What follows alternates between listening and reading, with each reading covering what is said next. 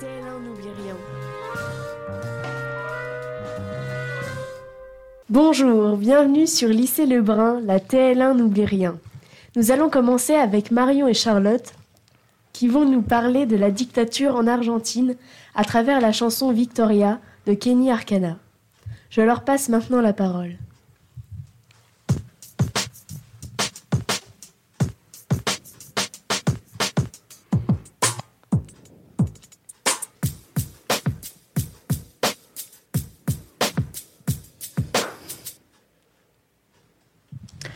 Bonjour et bienvenue dans notre émission La TL1 n'oublie rien. Ici Charlotte et Marion et nous allons nous pencher sur le sujet la situation de l'Argentine depuis la dictature.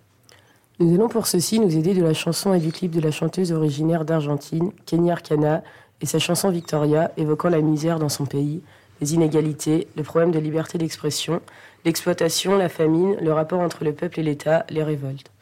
La petite fille incarnée dans ce texte est âgée de 14 ans et s'appelle Victoria, signifiant victoire. L'histoire se passe à Salta plus précisément. Nous allons vous passer uniquement le refrain et nous analyserons le texte.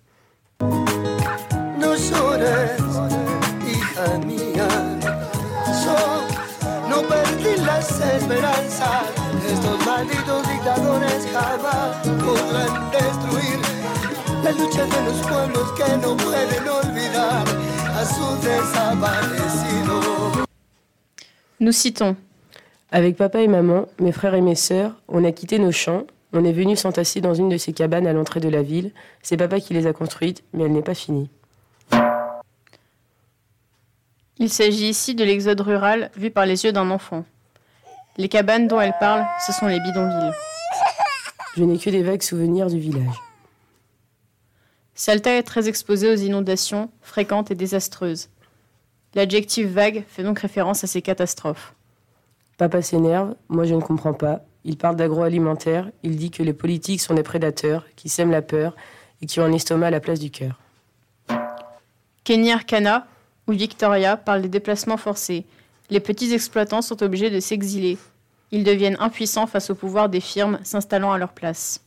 Après les cours avec ma sœur, on vend des bracelets, deux pesos. Le peso est la monnaie en Argentine. Deux pesos équivalent à 30 centimes d'euros. Il est question ici de l'exploitation des enfants qui vendent des bracelets et qui rapportent certainement l'argent à leurs parents pour les aider. Mon voisin m'a dit, pendant la dictature, c'était plus dur. Il s'agit de la dictature militaire de 1976 à 1983 en Argentine. Elle fit environ 30 000 disparus, 15 000 fusillés, 9 000 prisonniers politiques et 1,5 million d'exilés. Le dictateur au pouvoir était Georges Raphaël Videla. Pour des informations plus précises, il y a eu des disparitions forcées et des bébés volés. Les mères étaient assassinées, les bébés étaient donc éduqués dans les valeurs occidentales et chrétiennes afin de ne pas les laisser prendre leur revanche. Alors ça, c'est très tordu, mais bougrement intelligent. Il nous écrase pour bénir l'homme venant de l'autre hémisphère. hémisphère. Les peuples sud-américains sont obligés de se soumettre face aux Européens et aux Nord-Américains. Papa est à bout, il a frôlé la folie. Quand un matin il a appris que la banque lui avait volé ses économies, impuissant, tout le monde était affolé. Il n'était pas le seul, c'est la nation entière qui s'est fait voler. Depuis ce jour, avec beaucoup de gens de la ville, il bloque les routes pour bloquer l'économie du pays. En 2001, l'Argentine connaît une crise économique majeure. Il y a eu une surévaluation du peso, un taux d'endettement très élevé, la dénationalisation de l'économie. Leurs ressources sont confiées au FTN, nord-américaine et européenne. Les investisseurs ne font plus confiance à l'économie argentine et se retirent. Les manifestants qui bloquent les routes sont appelés picuros et sont tués par la police. À cette époque, le président prend la fuite et les Argentins ont vu quatre présidents différents au pouvoir en dix jours. Les mères des disparus chantent toujours contre l'oubli. Kenny Arcana fait ici référence aux maires de la place de Mai qui était une association où les femmes manifestaient toutes les semaines depuis 1977 pour savoir ce qui était arrivé à leurs bébés enlevés par le régime. Plusieurs dirigeantes furent assassinées. Parce qu'on est dirigé par la mafia du crime. L'Argentine ouvrit ses portes à des ex-nazis et fut le plus grand refuge des criminels de guerre. Il est vrai que nous parlons très peu de l'Argentine car c'est un pays assez éloigné de nous et pourtant inconsciemment, par notre consommation, nous le dominons. Les médias se décident un peu plus à en parler ces derniers temps, car les Argentins vivent dans des conditions extrêmes de pauvreté. Pour ceux qui ne connaissaient pas la situation de l'Argentine, je pense que cette chanson vous a appris beaucoup de choses. Au, revoir, et merci de nous avoir écoutés. Merci beaucoup pour toutes vos informations.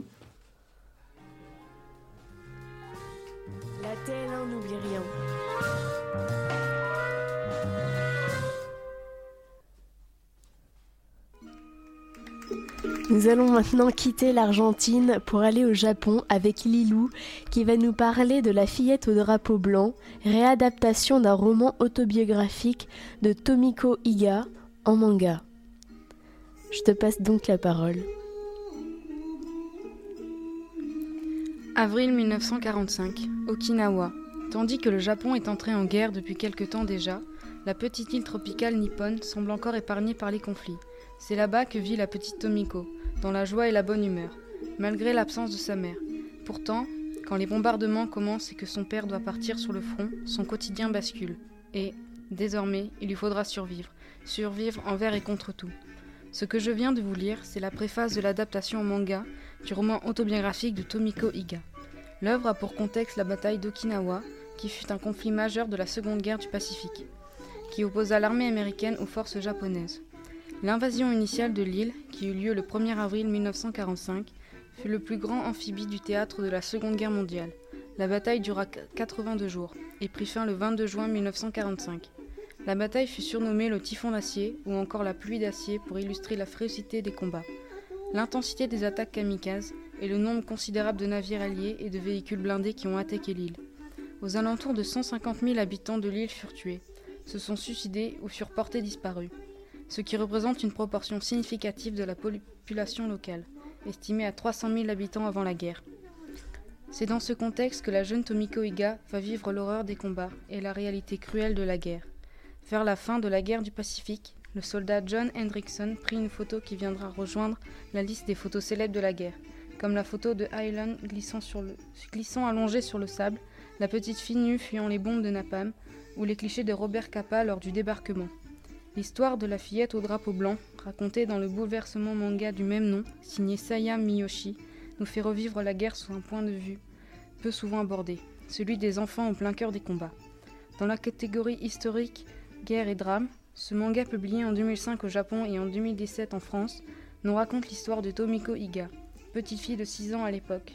Elle vit alors avec son père, ses deux grandes sœurs et son grand frère dans la ville de Shuri. Le manga est soigné, que ce soit au niveau des personnages que des décors, et relate parfaitement l'ambiance et les sentiments de la jeune fille. Dans le décor, on découvre des photos d'archives insérées dans certaines cases, surtout dans les premières et dernières cases. Cela peut surprendre au début, mais ça va rendre le récit plus poignant pour les dernières planches, en passant du manga à la réalité et nous rappeler que cette histoire n'est pas une fiction. Les clichés étant souvent plus percutants qu'un long discours, ils permettent plus facilement d'éveiller les consciences et de faire réfléchir. Au cours du manga, on retrouve des photos d'archives, notamment la célèbre photo de Tomiko avec un drapeau blanc, que l'on retrouve en quatrième de couverture. Les sentiments sont bien retranscrits par les yeux de la petite Tomiko. Cependant, tu devrais remarquer que les onomatopées sont tous traduits, choix de l'éditeur, peut-être pour marquer le côté étrange et inconnu de la guerre chez les lecteurs. Mais il choisit une couverture sobre et qui correspond au sujet du manga. Ces onomatopées rappellent ceux des comics américains. Saya Miyoshi est une auteure de shoujo. Pour la définition, le shoujo manga est une bande dessinée japonaise dont la cible éditoriale est avant tout constituée de jeunes adolescentes. Les traits sont fins et minimalistes, à l'exception des yeux qui sont amplifiés et détaillés.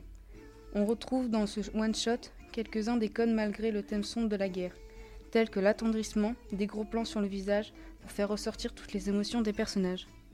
Pour la fillette au drapeau blanc, Saya Miyoshi s'est basée sur le roman autobiographique de Tomiko Iga. Akata, la maison d'édition de Saya Miyoshi, semble très impliquée dans le manga adapté de romans historiques. Je pense notamment au bateau usine. La fillette au drapeau blanc est un manga témoignage tiré d'une histoire vraie. Comme je l'ai déjà dit, les images t'aideront bien à te le rappeler. De plus, à la fin du manga, tu peux retrouver un petit making-of sur le voyage que le mangaka a fait, pour s'imprégner de l'environnement et se documenter. Ce making-of nous est présenté sous un ton léger, comme pour nous faire retomber sur nos pattes après cette fin très émouvante. On y voit alors de nombreuses images d'archives, comme les grottes où les habitants allant se réfugier pendant la guerre. On apprend également plus de détails sur les conditions de vie dans la région de Tomiko lorsqu'elle était seule. En octobre 1800 1988, Tomiko rencontra de nouveau celui qui l'avait photographié. Elle décida alors de raconter cet exil forcé dans un roman autobiographique, qui fut ensuite adapté en manga en 2005 par Saya Miyoshi. Malgré la dureté du propos, La fillette au drapeau blanc est une œuvre pour tout public, s'inscrivant dans le pas du tombeau des Lucioles, le merveilleux film d'animation du studio Ghibli réalisé par Isao Takahata. Saya Miyoshi restitue admirablement toute la tension mais aussi toutes les émotions de Tomiko, par un dessin fort et élégant. Ce manga met merveilleusement en lumière cette ode à la vie et toutes ses formes d'espoir, ce qui prouve bien que les mangas sont tout aussi légitimes que les romans ou la bande dessinée pour parler d'histoire. Enfin, je terminerai cette chronique littéraire par ces quelques mots de l'auteur. J'ai lu de nombreux livres pour adapter cette œuvre en manga. Plus j'en lisais et j'en apprenais, plus j'étais rempli d'un sentiment d'indignation. On ne peut pas affirmer qui a tort ni qui est coupable. La guerre rend tous les hommes malheureux. Saya Miyoshi. Merci Lilou pour ta description et toutes ces explications. La TL1 n'oublie rien. Nous accueillons maintenant Elodie et Alissa qui vont nous présenter une fiction documentaire sur Marcel Jacob, personnage fictif inspiré de divers témoignages. Aujourd'hui, nous accueillons Marcel Jacob. Résistant, Marcel fut dénoncé à arrêter à Paris par la police française. Il fut envoyé à Drancy, un camp de transit, pour être ensuite déporté à Auschwitz III, un des camps du complexe d'Auschwitz.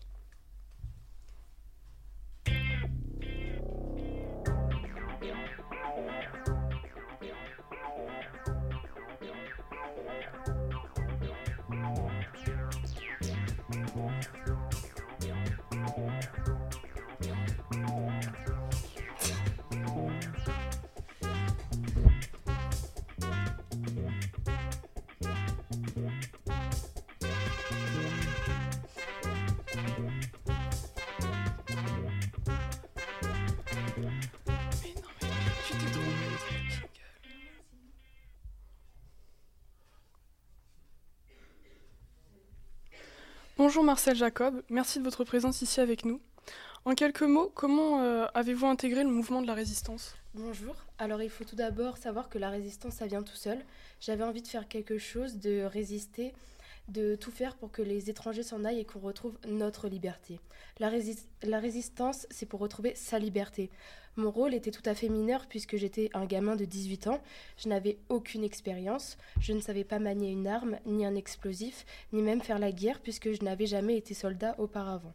Je ne savais faire que protester et être prêt à faire quelque chose sans savoir ce qui allait m'arriver en m'engageant dans la résistance. Après votre arrestation par la police française à Paris, comment s'est passé euh, le transport jusqu'à Auschwitz? Le vendredi 1er septembre 1944, les gardiens frappent à toutes les cellules et appellent les noms. On nous emmène en fourgon cellulaire, les quais sont entourés par des compagnies de SS, des mitrailleuses sont braquées sur un convoi de wagons à bestiaux, on s'est retrouvé à plus de 100 dans un wagon, dans les wagons qui avaient euh, auparavant servi au transport de ciment et de minerais. Ils ont entassé tout ce qu'ils ont pu, il n'y avait que deux petites lucarnes pour aérer le wagon. Nous étions tous serrés, même respirer était devenu compliqué. Pour les besoins, il n'y avait rien, même pas des petits récipients avec de l'eau. On se disait, euh, on ne va pas aller loin, mais on va essayer de tenir. Nous étions tellement serrés que nous ne pouvions même pas nous baisser, ni même nous asseoir. Des gens s'écroulaient, des gens hurlaient, des gens s'insultaient, certains ne disaient plus rien parce qu'ils ne pouvaient plus rien dire. D'autres perdaient connaissance et d'autres étaient pris de crise de folie. Et donc après votre, euh, votre arrivée, quelles étaient vos premières impressions en arrivant dans les camps? Alors le 7 septembre, le convoi s'arrête une dernière fois. Aussitôt les portes ouvertes, c'est l'enfer des hurlements et des coups. Nous sommes immédiatement entourés d'une garde renforcée. La mise en scène était très soignée. À peine sortis des wagons, les projecteurs nous éblouissaient, des ombres se déplaçaient, des squelettes ambulants dont on se demandait si c'était des zombies ou bien des monstres en tenue rayée. Les gardes hurlent, les coups tombent de partout, c'est quelque chose d'affolant. On est considéré comme un troupeau de bêtes qui est mené à l'abattoir. On se serre les uns contre les autres, on se pousse. On passe dans un grand bâtiment où on nous rase entièrement. On était trempés dans une baignoire remplie de désinfectants, puis on nous donnait des habits de déportés, ainsi qu'un numéro qui sera notre nom dans le camp. Et comment se passait la vie justement dans le camp? Alors la journée du déporté, c'était en été le réveil à 3h30 du matin et en hiver 4h30. Au réveil, les gens étaient écrasés par la fatigue pour la plupart. C'était à coups de matraque qu'il fallait sauter des chalis à trois étages où nous étions deux, puis trois sur 70 cm. Dans les camps, survivre était très difficile. Nous avions euh, que très peu de nourriture, un tiers de boules de pain au début, puis euh, que le sixième ensuite, un bâton de margarine de la taille d'un doigt, ainsi qu'une tasse de faux café, et cela pour toute la journée. Puis le soir, nous avons un litre de soupe plus ou moins claire. On devait se presser pour aller au sanitaire. Il y avait quelques robinets, mais 400 pour se laver en une demi-heure, c'était donc impossible. On essayait d'attraper un petit peu d'eau au passage, mais c'était vraiment impossible. Il fallait, se retrouver. Il fallait se retrouver tout de suite devant la baraque pour qu'il fasse l'appel. Cela pouvait durer des heures, là où nous étions debout dans le froid. J'ai dû euh, travailler pendant des semaines dans une équipe de travail où le travail lui-même et surtout le rythme imposé à coups de bâton était si dur que nous ramenions des morts au camp tous les jours. Les commandos rentraient dans la soirée vers 6 ou 7 heures et à nouveau l'appel sur la place. Certains ramenaient leurs morts de la journée dans les charrettes, tous ceux qui étaient morts brutalement d'un seul coup ou qui avaient été abattus. Et donc après tout cela, comment s'est passée votre réinsertion dans la société à votre retour à Paris? Alors, euh, mon retour en France, j'étais totalement démunie, je ne savais pas où aller, je n'avais plus de famille, je n'avais plus rien. Tout ce temps passé dans le camp m'a rendue complètement euh, bah, comme insensible. Il m'a fallu m'habituer pour réussir à, me sortir de ce cauchemar qui avait duré si longtemps. Ma première nuit, je l'ai passée complètement recroquevillée sur le plancher, probablement euh, à cause de l'habitude dans les camps. Donc pourquoi avoir fait le choix de garder ce tatouage qui vous rappelle tous les jours l'enfer que vous avez vécu dans les camps? Alors ce tatouage est une partie intégrante de mon corps. Il ne me viendrait même pas à l'idée d'y toucher. Et d'ailleurs cela me rend complètement malheureux de voir que certains chiffres pâlissent. Eh bien merci Marcel Jacob de nous avoir transmis à travers cette interview votre vie de résistant déporté. Merci beaucoup les filles pour cette fiction.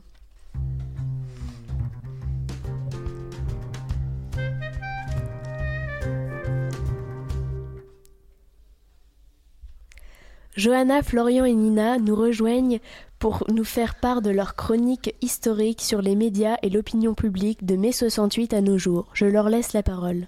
Bonjour à tous nos auditeurs et auditrices et bienvenue sur notre chronique historique qui relate du passé à nos jours. Bonjour. En effet, le thème d'aujourd'hui sera celui des médias et de l'opinion publique du XXe siècle à nos jours.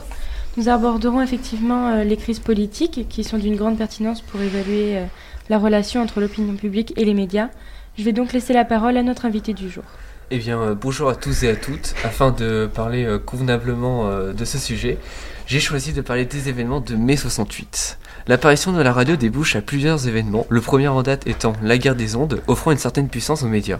Cela ne s'arrête pas là, la radio, en mai 68, a l'aide des transistors qui diffusent des reportages en direct et renforcent les mouvements anti-médias. Euh, à cette époque, de nombreuses affiches de ces manifestants, souvent des étudiants ou des ouvriers, refusent les médias.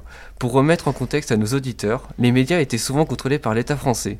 La télévision, à cette époque, ne dispose que d'une chaîne, elle-même contrôlée par l'État. Elle était donc parfois censurée sans même s'en cacher, bien que la télévision n'a pas connu son essor à cette époque, mais plus tard encore. Tout à fait, avec toutes ces données bien, euh, que fortement euh, condensées, nous permettent de les comparer avec celles d'aujourd'hui et notamment l'arrivée de nombreux médias par le biais d'Internet. Euh, elle sera aussi l'arrivée des fake news euh, du fait d'un manque de professionnalisme et d'une vitesse de diffusion euh, inégalable. En ce qui concerne les médias actuels, nous avons réalisé un sondage qui s'adresse à une population assez large. Celui-ci nous permettant de connaître quels sont les médias les plus présents et les plus influençables dans notre quotidien. Quels ont été du coup les résultats de ce sondage? Les médias les plus en déclin dans leurs utilisations sont les traditionnels comme les journaux et la radio. En revanche, Internet et les réseaux sociaux dominent largement avec environ 80% de votes. Cependant, la confiance qui leur est accordée est relative puisque 20% des personnes sont sceptiques et environ 50%, ne sont pas favorables pour les deux types de médias.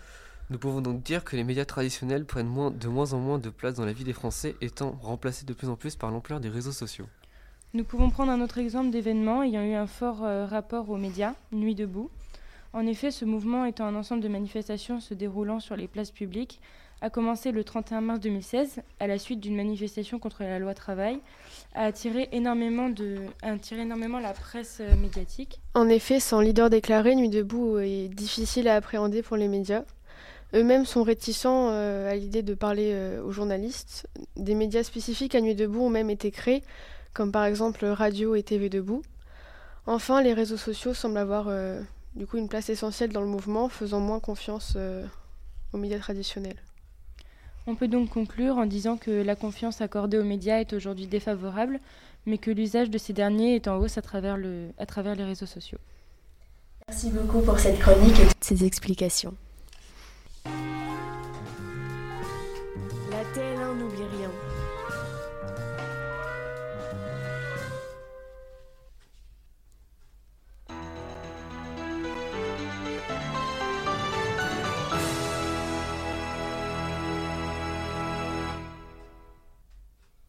Merci Rose, c'est maintenant Yana au micro. Donc euh, nous avons aujourd'hui l'opportunité d'écouter un témoignage avec Pauline et Camille sur un homme qui est passé de la RDA vers la RFA durant la guerre froide. On vous écoute. Bonjour, comme chaque jour nous nous retrouvons pour une nouvelle interview historique. Nous avons aujourd'hui avec nous un Berlinois qui vivait du côté de la RDA pendant la guerre froide. Bonjour Wolfgang, Euh, c'est avec plaisir que, euh, de vous recevoir ici. Euh, Pouvez-vous nous parler de votre histoire? Bonjour, c'est un honneur. Euh, Comme nous le savons, la guerre froide a opposé deux grandes puissances de cette époque, les États-Unis et l'URSS. Ce conflit qui s'est déroulé de 1949 à 1991 a divisé en deux l'Allemagne, ainsi que Berlin. À l'ouest, la RFA avec la France, l'Angleterre et les États-Unis, et à l'est, la RDA avec l'URSS. Le mur de Berlin qui sépare la ville en deux parties de 1961 à 1989 est contrôlé pour éviter les passages de la RDA vers la RFA. Comme nous avons pu le comprendre, la vie en RDA était très difficile. Quel, était votre euh, sentiment quand vous avez appris que vous ne pourrez plus jamais voir votre famille qui se trouvait à l'ouest?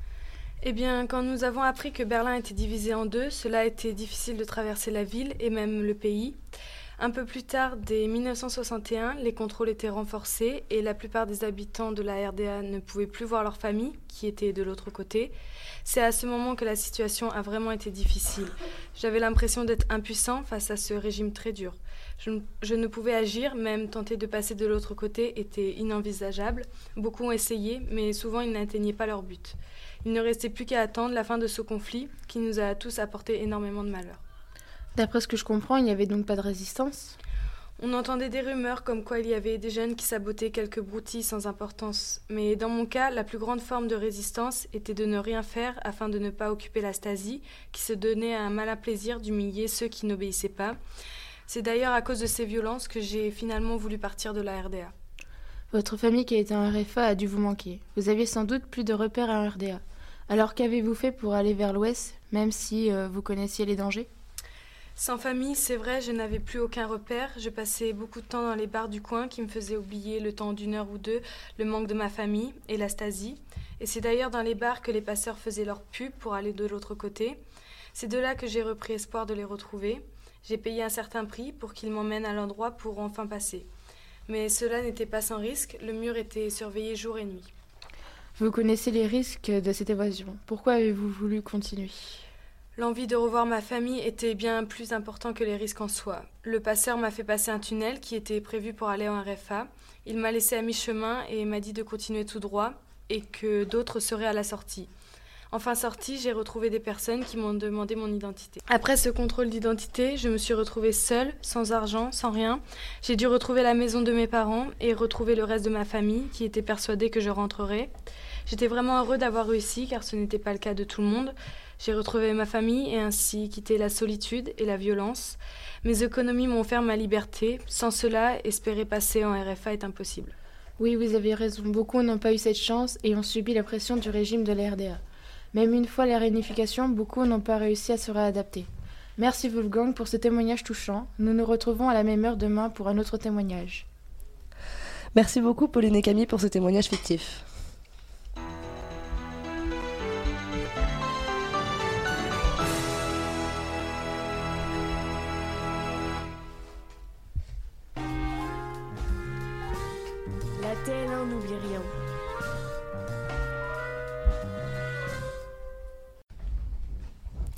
Ce que vous allez écouter est une fiction documentaire sur le thème de la Toussaint Rouge. Mohamed, un jeune Algérien de 25 ans, est journaliste dans une maison de presse en Algérie. Nous sommes le 1er novembre 1954. Mohamed va au travail avec son collègue Ismaël. Ce jour restera toute sa vie gravé dans sa mémoire. Tu as fait quoi hier, grand gaillard? Oh, j'étais avec ma fiancée, toi Je suis sorti au bar avec des potes. Plutôt sympathique comme soirée. Pense à prendre des pellicules, tu en avais plus hier. Oh, on verra ça en arrivant. Les deux hommes arrivèrent à leur maison de presse et entrèrent dans leur bureau. Environ deux heures après, leur patron entra et leur annonça quelque chose de terrible. Messieurs, il y a eu un attentat, il y a une heure. Il me faut un journaliste et un photographe sur place. On est sur le coup. Ismaël, prends tes pellicules. Ils se rendèrent dans le centre d'Alger. Des bâtiments étaient détruits et on avait recensé 10 blessés et 5 morts. Nos deux journalistes descendirent de la voiture. C'est un carnage. Qui a pu faire ça? Un homme âgé s'avança vers eux. C'est l'œuvre du FLN, messieurs. Ils veulent obtenir l'indépendance. Il faut que cette information circule. Nous allons écouter votre témoignage. Après avoir pris quelques photos et écouté les témoins, les deux jeunes hommes prirent le chemin vers leur bureau et appelèrent un taxi. Montez, je m'appelle Georges. Je vous dépose où? Déposez-nous à la maison de presse la, la plus proche, s'il vous plaît. Oh, pas de problème, les jeunes, ça roule. Et sur le chemin, quelque chose d'inattendu arriva. Mohamed, est-ce que je t'ai raconté? Une explosion qui venait d'un bâtiment avait touché leur voiture. Mohamed se retrouva coincé et des, et des hommes du FLN arrivèrent. Ismaël, où es-tu? Je suis bloqué. Tu m'entends? J'arrive plus à sortir, ma jambe est coincée. Cinq minutes après, les secours aidèrent le jeune homme qui avait perdu connaissance et l'emmenèrent à l'hôpital. En se réveillant, il a vu son collègue Ismaël devant lui. Ah, Ismaël, tu vas bien? Tu as envoyé les pellicules? Oui, t'inquiète pas, repose-toi. Le patron a récupéré tous les éléments. Mohamed apprit que le chauffeur de taxi, Georges Samuel Azoulay, était français. Il fut tué par les hommes du FLN après l'accident. Mohamed put remarcher deux mois après et ne garda aucune séquelle à part un traumatisme psychologique. Le lendemain de ce jour sombre, le journal sortit les photos du drame et on apprit que dix Français hab habitant en Algérie avaient été tués. Merci Pierrick, Valentin et Enzo pour euh, cette fiction. La TL1 n'oublie rien.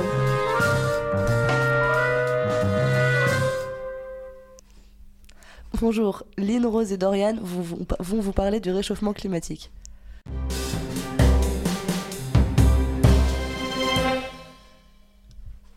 Merci Yana. En effet, nous vous proposons maintenant de rester avec nous afin d'aborder un sujet sensible qui nous concerne tous, celui du réchauffement climatique, qui fait notamment beaucoup parler de lui ces derniers temps. Pour commencer, pour vous donner une définition brève du réchauffement climatique, c'est le constat d'une augmentation de la température terrestre moyenne sur de longues périodes. En effet, il est au cœur de l'actualité en ce moment, car le climat mondial s'est réchauffé au cours du XXe siècle et depuis 1850 notamment, on constate une forte tendance au réchauffement climatique et même une accélération de celui-ci qui semble ne plus s'arrêter. En effet, certains phénomènes se renforcent les uns les autres, comme par exemple la fonte des glaces qui s'accélère de façon spectaculaire et contribue à faire monter le niveau global des océans. La déforestation mène, quant à elle, à une énorme perte de la biodiversité et provoque une aggravation des catastrophes naturelles, la diminution des ressources en eau et un changement climatique. Ainsi, 17% des émissions mondiales de dioxyde de carbone résultent de la déforestation. Cela en fait ainsi un des principaux postes émetteurs avec l'industrie. Contrairement à certains polluants, les gaz à effet de serre n'ont pas seulement un impact sur notre santé, mais aussi sur toute la planète. Les gaz à effet de serre sont effectivement une des principales causes du réchauffement climatique, d'autant plus qu'ils ont augmenté depuis la révolution industrielle du XXIe siècle. En effet, les activités humaines, telles que l'utilisation de combustibles fossiles, l'exploitation des forêts tropicales ou encore l'élevage de bétail, produisent d'énormes quantités de gaz à effet de serre. L'accumulation du dioxyde de carbone, du méthane ou encore du protoxyde d'azote ou d'autres gaz conduisent à des perturbations de grands équilibres écologiques. Nous sommes alors collectivement entrés dans l'ère des tristes records en ce qui concerne l'avenir de notre planète et les conséquences en témoignent directement. Bonjour à tous. En effet, Lynn, le réchauffement climatique est un véritable problème pour la planète et les effets se font de plus en plus nombreux. Nous parlerons ici d'un impact surtout qui fait l'objet de nombreux débats. Le premier impact du réchauffement climatique est celui sur les animaux et les végétaux.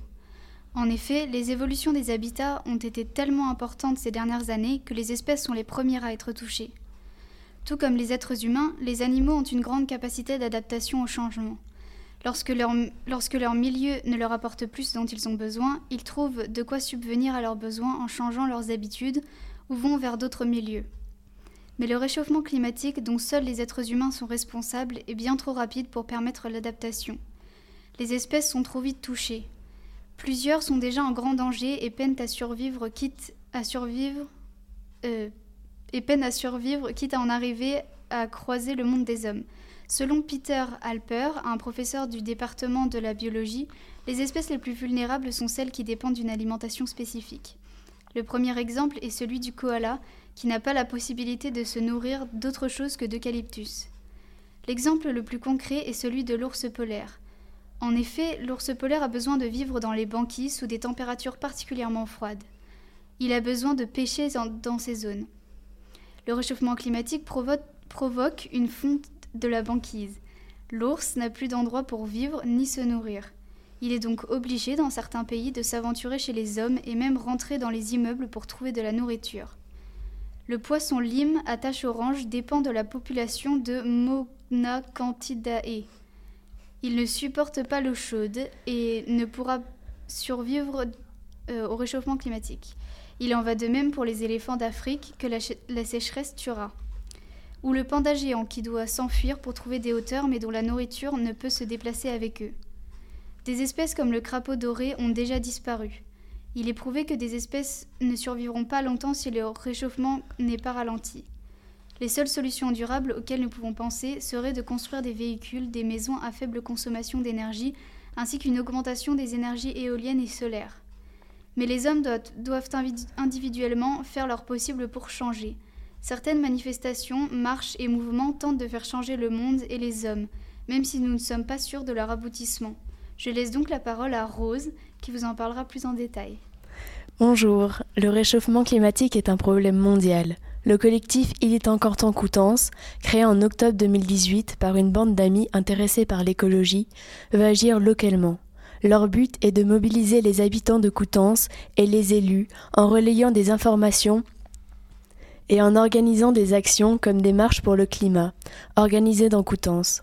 ils veulent trouver des solutions locales. Cette association est très proche du mouvement Nous voulons des coquelicots, qui se bat contre l'utilisation des pesticides. L'association appelle à de nouveaux adhérents, quels qu'ils soient, pour créer une dynamique et apporter de nouvelles idées. L'association travaille actuellement sur un livret écolo, un guide pour découvrir des lieux, des commerçants, producteurs et artisans pour consommer local et changer leur habitude de vie.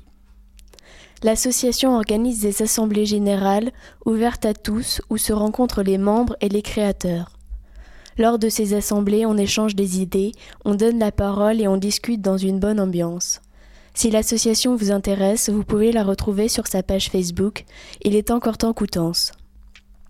Et vous pouvez aussi aller faire un tour sur le site de ilestencoretemps.fr où, se où se regroupent des tas d'idées et de solutions pour agir, comme par exemple le Transiscope, qui retransmet plus de 300 000 initiatives citoyennes concrètes et locales grâce à une carte. Ou bien l'application 90 jours qui aide à se questionner et à changer son mode de vie grâce à de simples astuces. Mais il y a aussi des pétitions en ligne, comme celle contre le projet Montagne d'Or, projet d'exploitation minière qui engendre un énorme désastre écologique. Merci les filles. La TL1 n'oublie rien.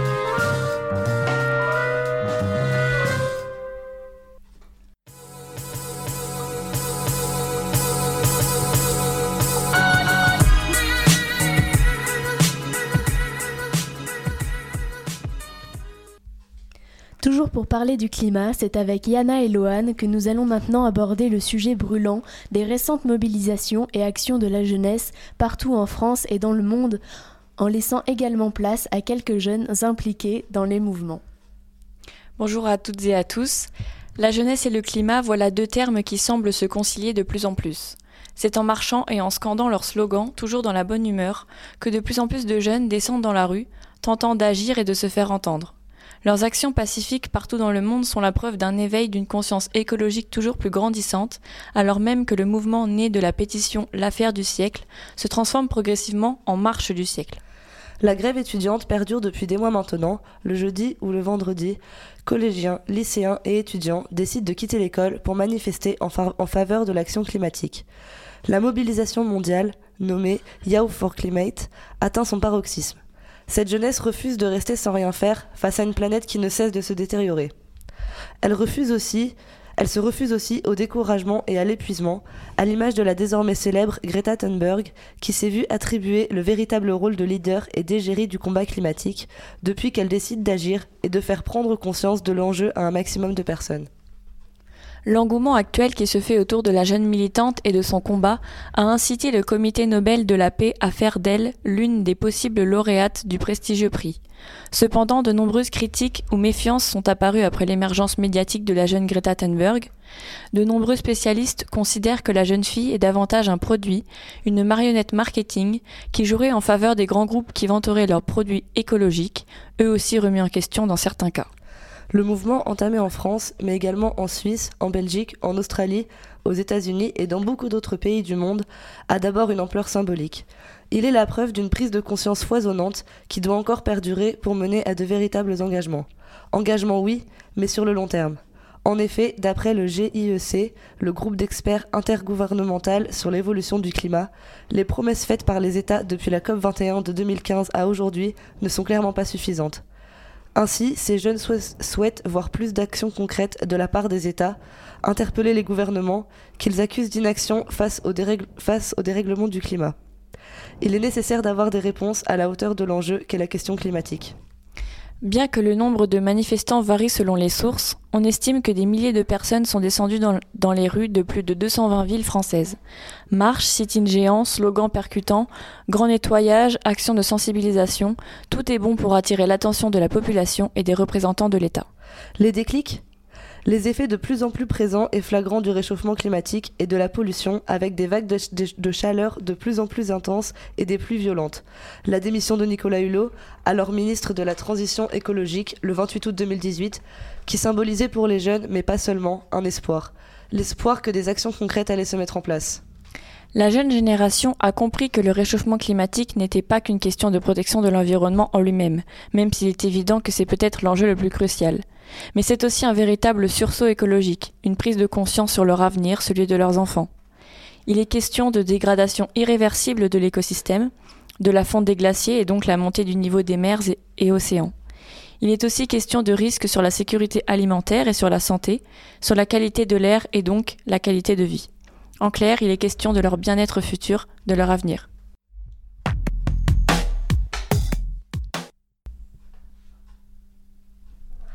Pour illustrer en quelques mots ces propos, nous avons choisi d'écouter quelques jeunes qui ont tous participé au mouvement des 15 et 16 mars dernier afin de mettre leurs mots sur ces nouvelles initiatives nationales et internationales. Nous leur avons d'abord demandé quel regard portent-ils sur le mouvement de mobilisation qui, qui s'est mis en place par les jeunes dans le monde. Alors, euh, bah, je trouve que ce mouvement, c'est quelque chose de très bien et très important parce que bah, ce sujet est hyper important et c'est bien que ce soit les jeunes parce que bah, c'est nous l'avenir et c'est nous qui aurons à vivre sur cette planète plus tard. Et euh, si en plus, bah, ça, voilà, ça pouvait donner l'exemple aux adultes, euh, ce serait parfait.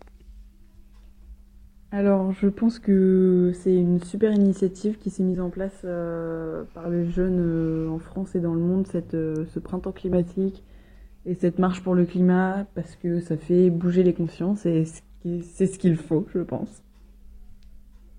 Ensuite, nous leur avons demandé quel, quel était selon eux l'état d'esprit que devrait adopter la jeunesse en 2019 et les années à venir.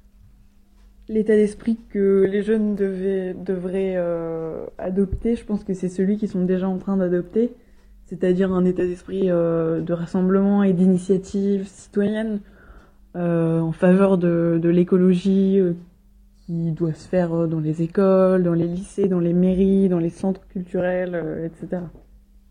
Pour moi, ils doivent porter le changement en commençant par changer leurs habitudes de vie et continuer de se mobiliser et d'agir contre le réchauffement climatique.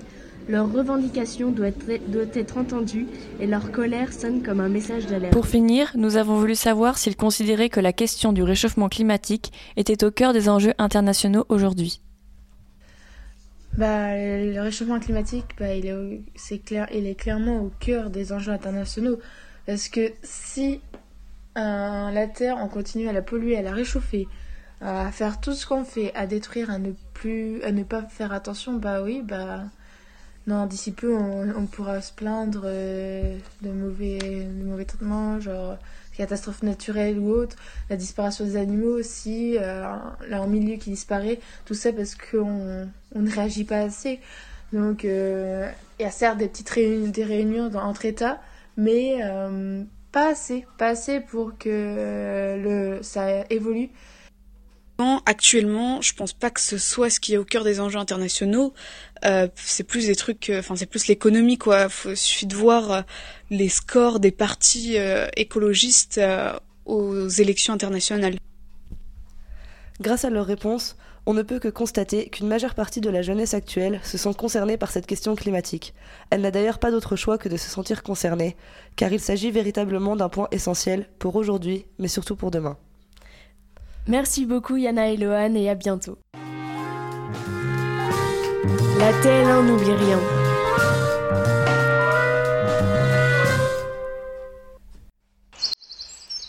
Bienvenue dans Un jour, un film, une info.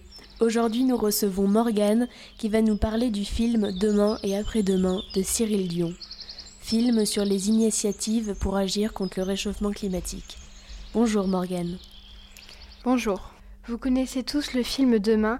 Après un million de vues dans pratiquement tous les collèges de France, Cyril Dion revient dans son nouveau film qui, qui se nomme Après-demain sur les initiatives que le documentaire a inspirées. Dans ce documentaire, il embarque avec lui son amie Laure Noala, qui est une grande enquêtrice sur les, sur les fronts de l'écologie. La vraie question de ce film, c'est principalement qu'est-ce qui marche et qu'est-ce qui échoue. Ce film est caractérisé par un aspect de journal de bord et une sorte de dialogue. Des toits de Paris à la ceinture alimentaire de Liège, notamment un passage par une grande entreprise, cela nous pousse à réfléchir à notre lendemain. Les différentes initiatives de ce documentaire sont multiples, du petit recyclage de bouteilles à la ville, totalement alimenté par un système renouvelable. Cyril Dion et sa partenaire se posent avec une petite touche d'humour les bonnes questions qu'il est temps de se poser. Merci Morgane pour cette présentation. Je te laisse continuer en illustrant le film. En rapport avec ce film et pour garder un aspect plus régional, je me suis intéressée au changement climatique en prenant pour exemple le cas de la Normandie. Commençons par les différentes conséquences de l'érosion des sols. La vitesse de formation d'un sol en basse Normandie est de 0,005 à, à 0,1 mm par an. Les conséquences les plus frappantes sont les conséquences agricoles, soit stress thermique plus stress hydrique, plus perte de rendement du blé, où l'on compte une baisse de 2% par décennie depuis les années 80, ainsi que le rendement du maïs, qui est en baisse de 1% par décennie depuis les années 1980. Un autre exemple de ces changements de l'élévation de la mer, comme à Brest, où l'on constate une augmentation de 3,3 mm et de 2 mm au Havre. Les conséquences de cela sont la délocalisation des, inondations de plus en plus fréquentes et de plus en plus importantes, car les fleuves ont une vidange moins efficace à marée descendante, et aussi une érosion des côtes. Pour donner quelques exemples réels de ces conséquences, on compte en Normandie 800 km de route sous le niveau marin actuel dans la Manche. Je vous donne surtout des chiffres, car même si certaines données peuvent sembler minimes, leurs conséquences sont loin de l'être. Ainsi, j'espère faire prendre conscience aux personnes qui nous écoutent des changements qui s'opèrent et pas seulement en Normandie. Merci beaucoup, merci beaucoup Morgane, un film à voir ou à revoir, plein de belles initiatives. La TL1 n'oublie rien.